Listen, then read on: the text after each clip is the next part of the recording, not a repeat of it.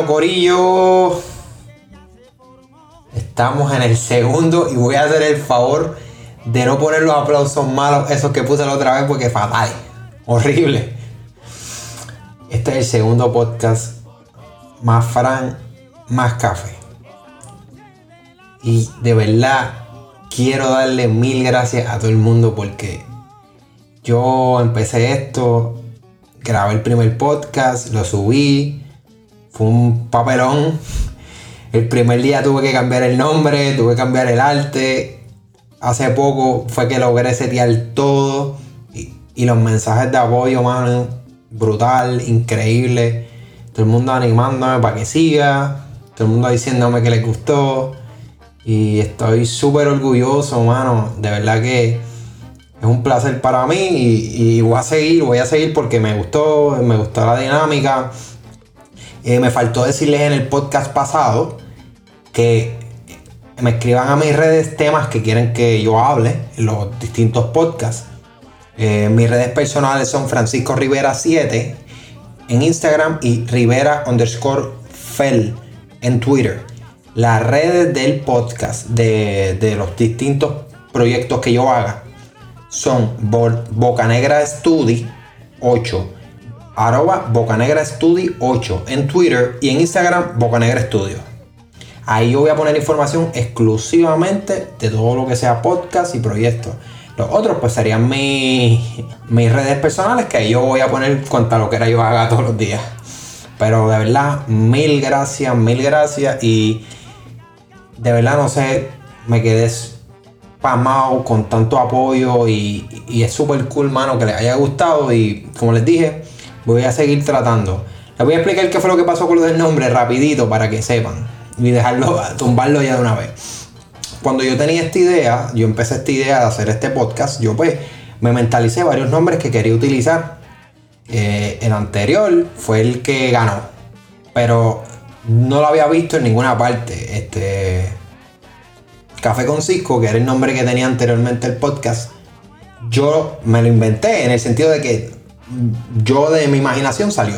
No, de verdad, no lo había visto en ninguna parte. De hecho, busqué y no encontré ninguno. Entonces yo pongo el podcast, subo el podcast, todo bien, super cool. Y mi mamá me escribe que hay un podcast que se llama así. Y yo, ¿cómo va a ser? Si yo he buscado. Eh, busco en la red, en Instagram, aparece el podcast. Y mira, de verdad, pues decidí, obviamente, pues cambiar el nombre porque no quería y de hecho fue toda la confusión, fue el papelón porque tenía que cambiar el arte después en Apple. Y en Apple me fue un papelón porque Apple tiene unas condiciones que el arte tiene que cumplir y después no me las aceptaban. Pero ya por fin, en todas, en las tres plataformas, bueno, no en todas, pero en las tres principales, que son las que a mí me interesa que estén, están. Y están con el arte que yo quiero y el nombre bien, que es más Fran, más café.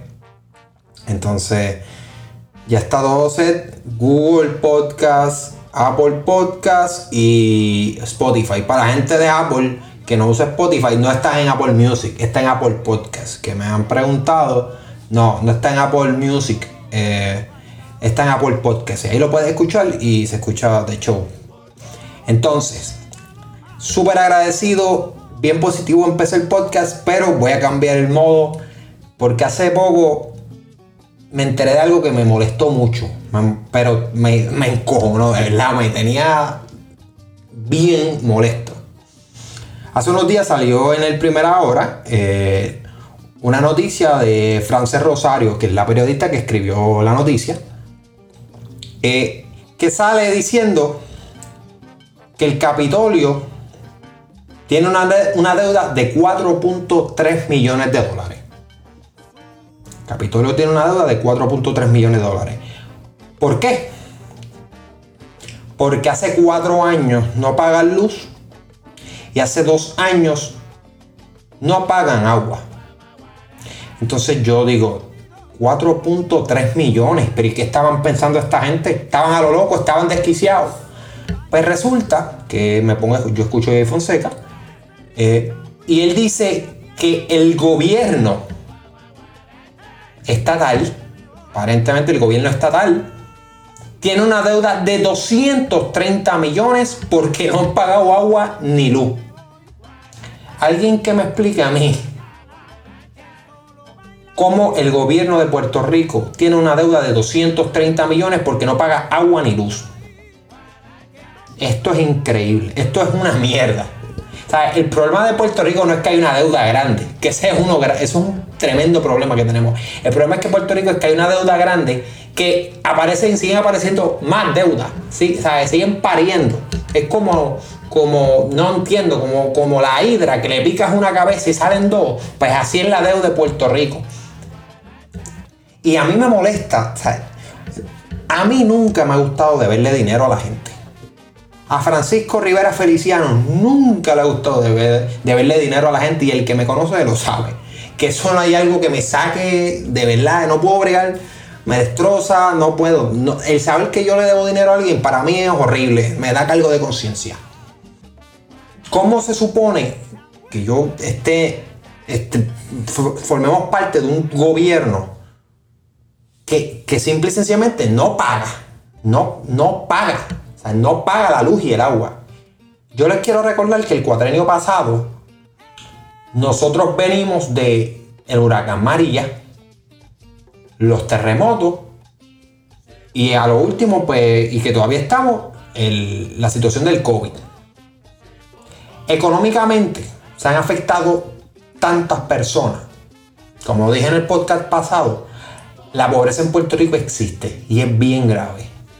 Y es bien triste cuando tú la ves. Y en Puerto Rico, a la gente le cortaron la luz porque dejaron de pagar el agua. A la gente le cortaron la luz porque dejaron de pagarla.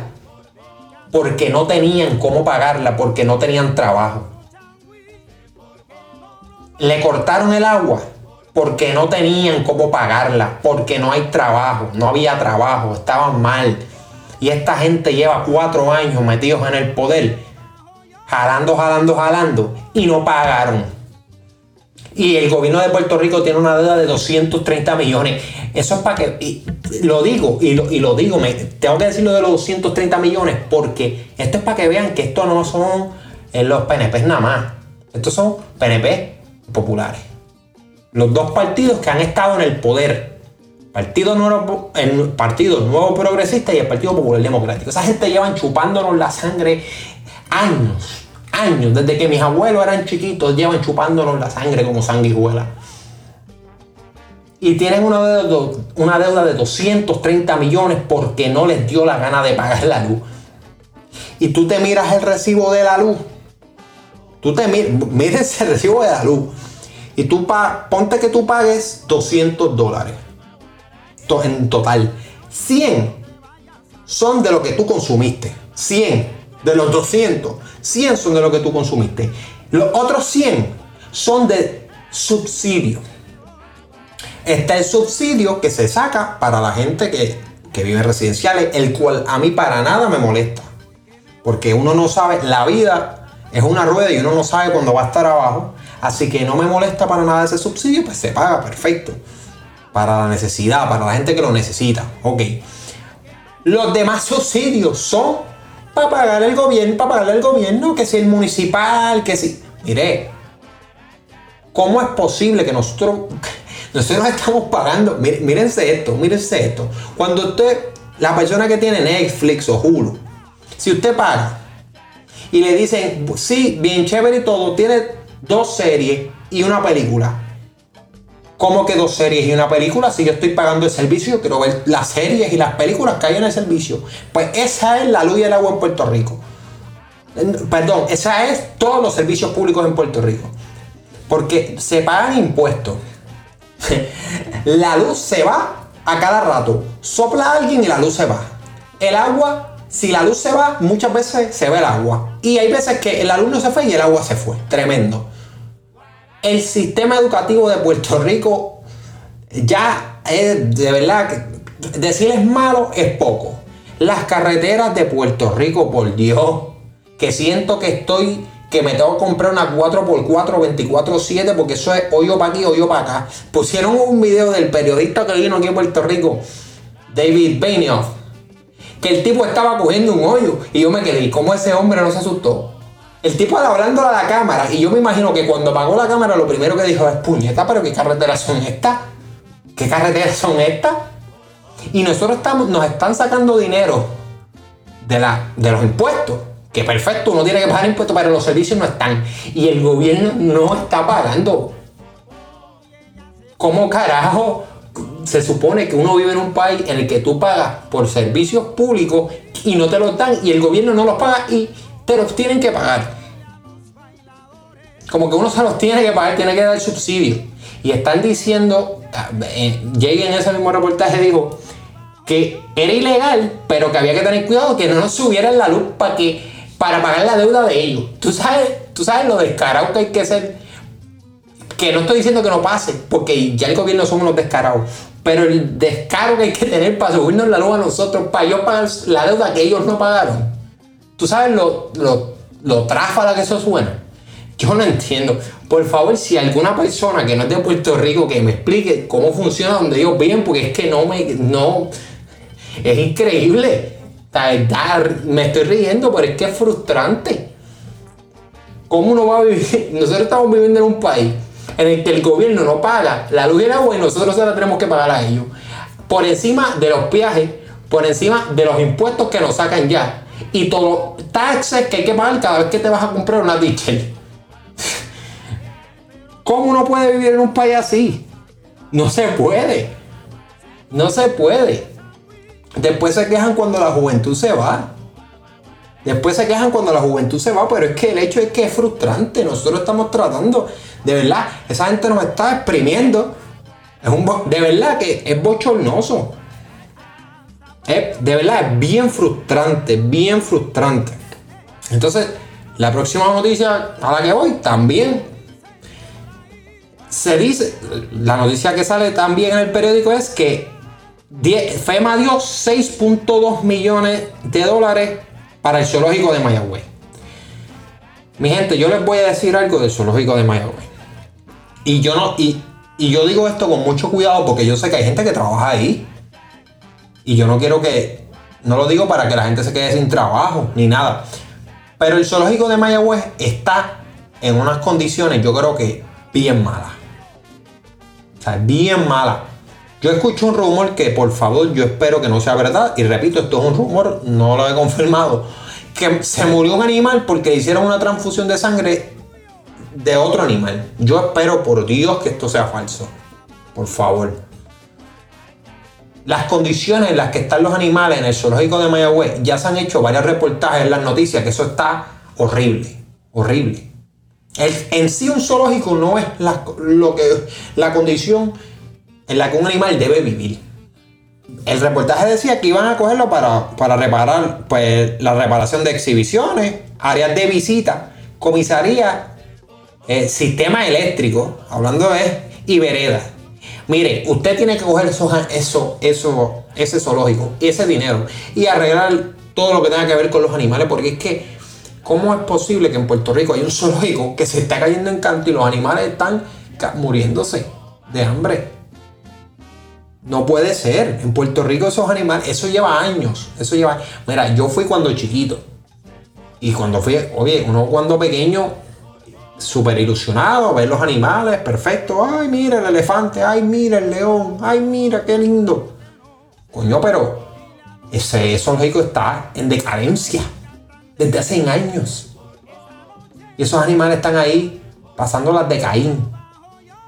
Para que vayan tres personas al año.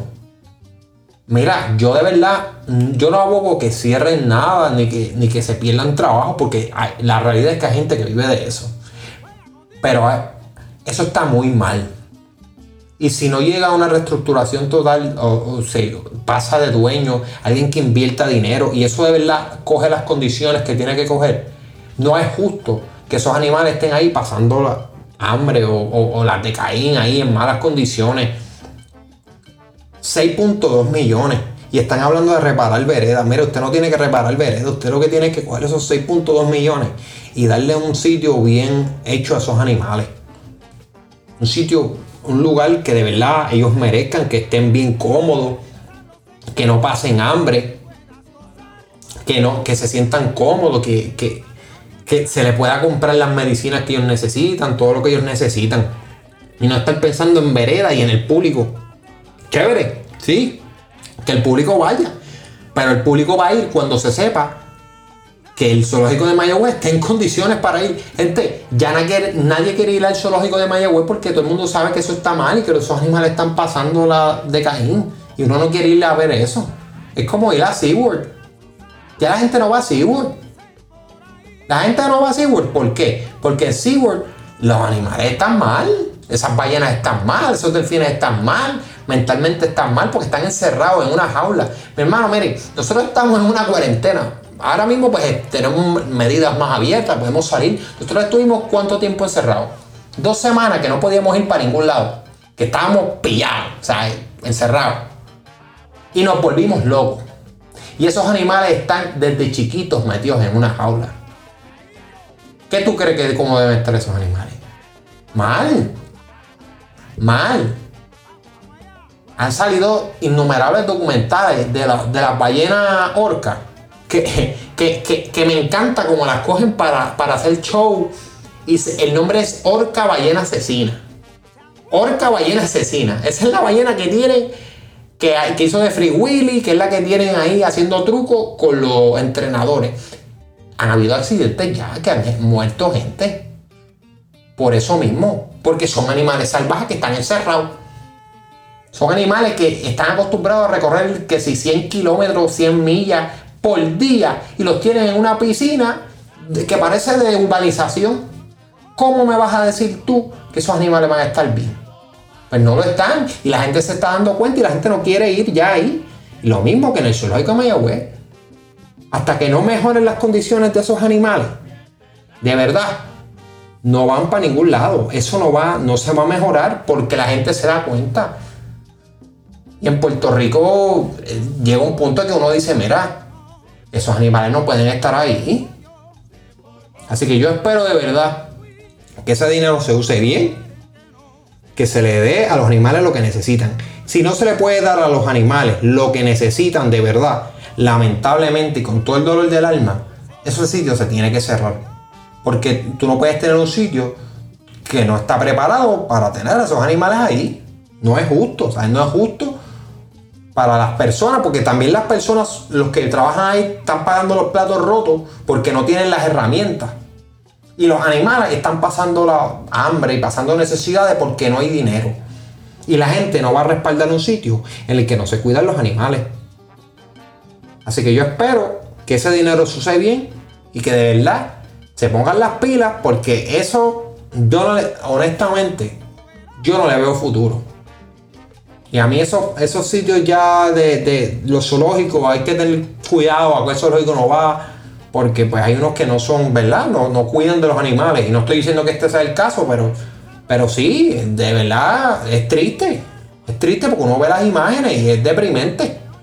Así que yo espero que se pongan las pilas y, y mejore, y mejore la situación para, para el zoológico de Mayagüez que lleva años aquí en Puerto Rico y que últimamente lo que ha salido ahí son noticias bien malas.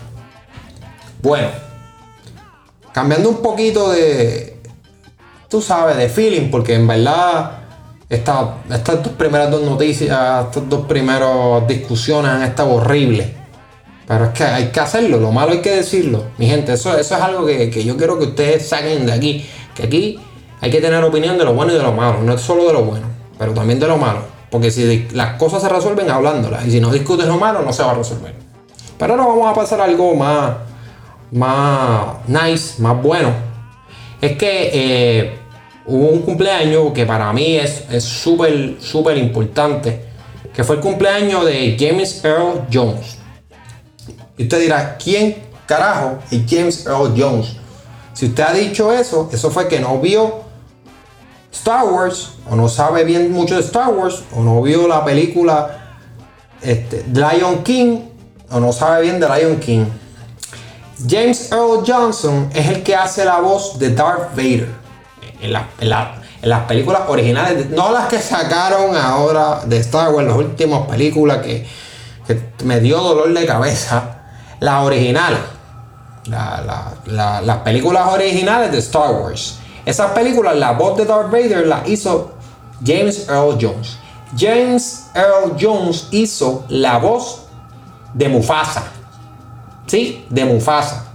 El león el papá de Simba. ese hombre ha hecho. Ah, también. Para los que vieron la película Sandlot, que es la de los nenes que juegan pelota, que están como que en un parque, que el perro que hay un, perro eh, eh, al fondo que dice la bestia y, cuando da un horror la bola se pierde porque el perro la coge. El que hace del dueño del perro que es ciego es James Earl Jones. Coming Back to America, el papá del príncipe es James Earl Jones. El que hizo de Conan, la primera, Conan the Barbarian, el malo, es James Earl Jones.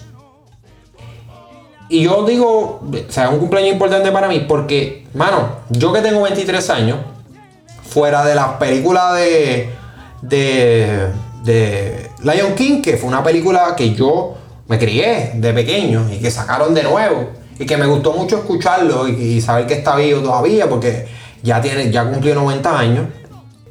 Son son personajes y voces que yo creo que marcaron marcaron el, cine en el mundo. Y para, y para personas como a mí que me gustan que me gustaron esas películas y que disfruté de esas películas está brutal ver cómo el tiempo ha pasado mano. Y como ya son actores que ya están entrando en edad y que en, algún momento, ¿verdad? Es triste decirlo, pero en algún momento, pues, como todos, vamos a morir, vamos a fallecer. Eh, James, Earl Jones tiene 90 años ya, que ya es un hombre mayor. Este, ha durado, ha, estado, ha, vivido mucho. Y veo esos tipos de actores como otro Morgan Freeman, que son voces icónicas. Y, y es triste, ver cómo esas, esas personas van van volviéndose mayores y, sabes que en algún momento pues, van a morir, van a fallecer. Pero es increíble ver este, el impacto que esas voces han tenido y que muchas veces ni ellos mismos lo saben. cuando, cuando ese señor hizo la película de, de Darth Vader, que él hizo la primera película, él no sabía, él pensaba que esa película no iba a ser tan buena. Y pues esto va a ser una película, pues la hago y ya. Y mira, Darth Vader, yo creo que es el villano por excelencia en, las películas. Eh, por lo menos en el pop culture, en, Estados Unidos, a nivel, a nivel mundial. Star Wars es un fenómeno a nivel mundial, pero Darth Vader es el villano por excelencia. Ese hombre hizo la voz del, del villano más, más impresionante que yo he visto. De hecho, fuera de, obviamente después de las precuelas, la única película, verdad, perdón, no después de las precuelas, después de las películas originales, a mí me gustaron las precuelas. De las películas que salieron hace poco, la mejor película para mí es la de Rogue One, que, que no es la de la trilogía en específico nueva, sino una, un spin-off que sacaron de las películas originales. Y la mejor escena spoiler alert, Corillo, es la que sale Darth Vader a lo último, eh, pues, haciendo cantos a todo el mundo. Y yo he hablado con todo el mundo que es fanático de Star Wars, obviamente porque si tú no eres fanático de Star Wars, pues te importa tres pepinos eh, esto. Pero eh, fue una escena impresionante. Cuando tú escuchas la voz de ese hombre haciendo el papel de, de Mufasa, ¿sabes? Es increíble ver cómo ellos pueden darle con la voz tienen la capacidad de darle vida a esos personajes, hermano. Esos son personajes que nos marcaron la vida. Porque al final del día tú veías a Mufasa como ese, como un rey, como, como alguien sabio. Era un muñequito, pero era alguien sabio, era un rey, era un padre, ¿sabes? Se veía espectacular. Mira, las películas nuevas de Disney, de Lion King, para mí que no fue buena. No fue buena la película. Y como quiera, eh, el escucharlo a él fue tan impresionante porque fue, fue, una voz, es, la voz de él que, marcó la niñez, yo creo que todo el mundo, de, mi edad, o sea, incluso mayores que yo, menores que yo. Incluso, es más, olvídate de eso, gente de como nenes de 5 años, nenes de 5 años que escucharon, vieron la película ahora y escuchan, ah, mira, ese es Mufasa, esa es la voz de Mufasa. Porque, y ese hombre ha, ido por encima de lo que son las generaciones. Y él ha sido capaz de, de dar vida a esos personajes. Y yo creo que es bueno reflexionar que, como ha pasado el tiempo y, esos personajes todavía están y nos han marcado, y yo creo que, que es súper cool que, que le haya cumplido 90 años y por eso traigo esta reflexión que, mira, en verdad si no te gustan las películas de él, es entendible, no te va a importar, pero, pero estoy seguro que alguna película tuviste, algún personaje que, le, que le dieron voz que te marcó. Y esa, el tiempo sigue pasando y, es triste, pero, pero, pero a la vez te impacta y, es cool como va a impactar a las generaciones futuras. Bueno, el último tema que quiero tocar hoy, eh, hace unos días fue el día de Martin Luther King. El Dr. King, que fue, ¿verdad? Fue un. Yo creo que fue la figura más reconocida en la lucha por los derechos civiles de, la gente negra e incluso latinos. También él abogó por todas las minorías en, ¿verdad? en, esos años en los que había un racismo enorme en los Estados Unidos y el, doctor King fue una persona súper, súper importante. Pero yo no quiero hablar del doctor King relacionado con Estados Unidos. Yo quiero hablar con el doctor King relacionado a Puerto Rico. El Dr. King, una persona que nos inspira a todos a hacer lo mejor de nosotros y a no ser prejuicio, a, no, a no caer en el racismo, que es lo principal de lo que él abogaba. Y yo les quiero decir, Corillo, que en Puerto Rico, por desgracia, sí hay racismo. Y es bastante tonto, yo pienso, que en una sociedad en la que hay tanta mezcla, porque somos una sociedad bien mezclada, haya racismo. Pero la realidad es que lo hay. Lo hay. Eh, con personas de aquí mismo, la gente negra, la población negra de aquí de Puerto Rico, población negra de otros países, eh, poblaciones de otros países asiáticos, se nota, ¿sabes? De verdad esa gente sufren y, y bueno, y yo no estoy diciendo que, que, yo soy perfecto, porque nadie es perfecto. Es más, todos tenemos prejuicios. En un principio, todos tenemos prejuicios. El, no es, no es que tú seas malo por tener prejuicios, porque todos los tenemos, mira, yo los tengo. Tú que estás escuchando esto los tienes. El problema es cuando tú dejas que esos prejuicios guíen las decisiones que tú estás tomando. Mira, si tú tienes unos prejuicios, trabaja, sé consciente que los tienes y trabaja para cambiarlos. Porque la gente cuando dice, aquí no hay racismo, en Puerto Rico no hay racismo, a cada rato se escuchan comentarios de contra gente negra, sea, diciendo que los negros es feo, como los negros no está bien. La mujer negra en Puerto Rico, la mujer negra en Puerto Rico ha tenido que aguantar el hecho de que le digan, ah, que tu pelo es malo, que tú tienes la nariz rara, que tu, cara es fea, que tú, ah, que es negra, uy, no, con una negra no.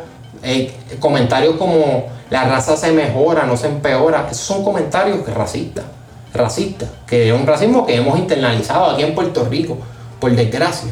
Y es muy triste porque cuando tú vienes a, el, el cliché, el comentario ese que dicen, ah, Estados Unidos es una, un país fundado en la espalda de inmigrantes.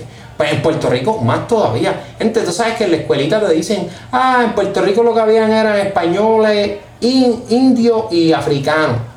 No, no. En Puerto Rico había gente de todas partes. En Puerto Rico llegaron escorzos, a Puerto Rico llegaron gente de toda Europa. Y cuando digo de toda Europa, es de toda Europa. Franceses, ingleses, holandeses. En Puerto Rico había gente de todos lados. Japoneses han llegado a Puerto Rico, asiáticos. Gente, árabe, de los países árabes ha llegado a Puerto Rico. De África ha llegado gente a Puerto Rico. Y, el hecho que de verdad todavía nosotros estamos con, ese, con esos prejuicios bueno, yo creo que es el momento de trabajarlo, bro. Dejemos de este cagadero que tenemos siempre de estar pensando que, no tenemos nada malo. Puerto Rico hay que arreglar. Nosotros tenemos problemas, nosotros no somos perfectos. Nosotros nos quejamos de que nos tratan mal en los Estados Unidos, pero nosotros hacemos lo mismo con la gente que viene a, trabajar aquí. A los comentarios, yo escucho comentarios súper despectivos de gente inmigrante Hermano, y es bien triste, es bien triste que nosotros, en una sociedad que sufrió en carne propia lo que es la esclavitud, eh, el prejuicio que todavía lo sufrimos en otros países, somos capaces de ponerse a las otras personas y después decimos que no hacemos nada malo. Corillo, tenemos que darnos cuenta que Puerto Rico no es perfecto, para nada. Puerto Rico es una sociedad sumamente machista, este, es la verdad, y hay mucho racismo. Y yo creo que es tiempo de reflexionar y darse cuenta que podemos mejorar, hermano, y, me, me, y me frustra porque yo sé que aquí podemos dar lo mejor. En Puerto Rico puede ser mil veces mejor de lo que es. Pero, hermano, tenemos que poner de nuestra parte porque al final del día, Puerto Rico es de todo el mundo. Y si todo el mundo quiere que Puerto Rico mejore, todo el mundo tiene que joder, si todo el mundo tiene que trabajar y todo el mundo tiene que hacer los ajustes. Pero si no se hace, no vamos para ningún lado. Pero yo sé que Puerto Rico tiene el potencial. Así que vamos a echar para adelante, combo. No nos vamos a quedar atrás en el tiempo de los cavernícolas. Vamos a pensar. Cojan un libro, vamos a coger un libro, vamos a leer, vamos a educarnos. La educación es lo más importante. Los chavos, ah, sí, es una herramienta, claro, pero los chavos se van. La educación es lo que se queda, coño. Así que vamos para adelante, vamos para adelante. Bueno, Corillo, con este tema voy a cerrar el podcast. Este va a ser este es el segundo podcast. De nuevo le doy mil gracias por el apoyo que me están dando con el podcast. Voy a seguir, voy a, voy a seguir metiéndole a esto. Me, me gusta por favor, como les dije, díganme temas. Si quieren que hable de temas en específico, por favor, me escriben en las redes, como les dije. Francisco Rivera 7 en Instagram, en Twitter Rivera underscore Fel, esas son mis redes personales. Y en las redes de Bocanegra Studios, que, que, ahí vamos a, voy a dar la información de lo que sería eh, eh, el podcast y otros proyectos que trabaje. En, en Twitter sería Bocanegra Studio 8 y en Instagram Boca Negra Studio. E, esas dos redes van a ser exclusivamente del podcast y de todos los proyectos que trabaje. Las otras redes, las que dije anteriormente, Francisco Rivera 7 y Rivera Underscore Fel, serían mis redes personales. Me pueden escribir ahí eh, cualquier duda que tengan en confianza, temas que tengan, por favor, díganme, los envían y yo con mucho gusto los, los trabajo los, y, los, y los elaboro y busco información y se discuten en el podcast. Y si tienen una opinión del tema que dije, les gustó, estuvieron de acuerdo, estuvieron de acuerdo o no estuvieron de acuerdo, escríbanme, todo eso escríbanme, porque al final del día, como dije, el podcast lo estoy grabando yo, pero es para todo el mundo. Porque si, chévere, si ah, yo, yo eh, hablo de cosas que a mí nada más me gustan, pero a ustedes no les gusta, pues de qué sirve, porque está bien, voy a estar hablando para mí solo, pero a nadie le va a gustar. Así que Deme el feedback, que cogí un montón de feedback súper cool, súper bueno. Y ese feedback nos va, me, ayuda a mí para mejorar el podcast para que a ustedes les guste más. Así que, Corillo, de nuevo, gracias por el apoyo y nos vemos en el próximo.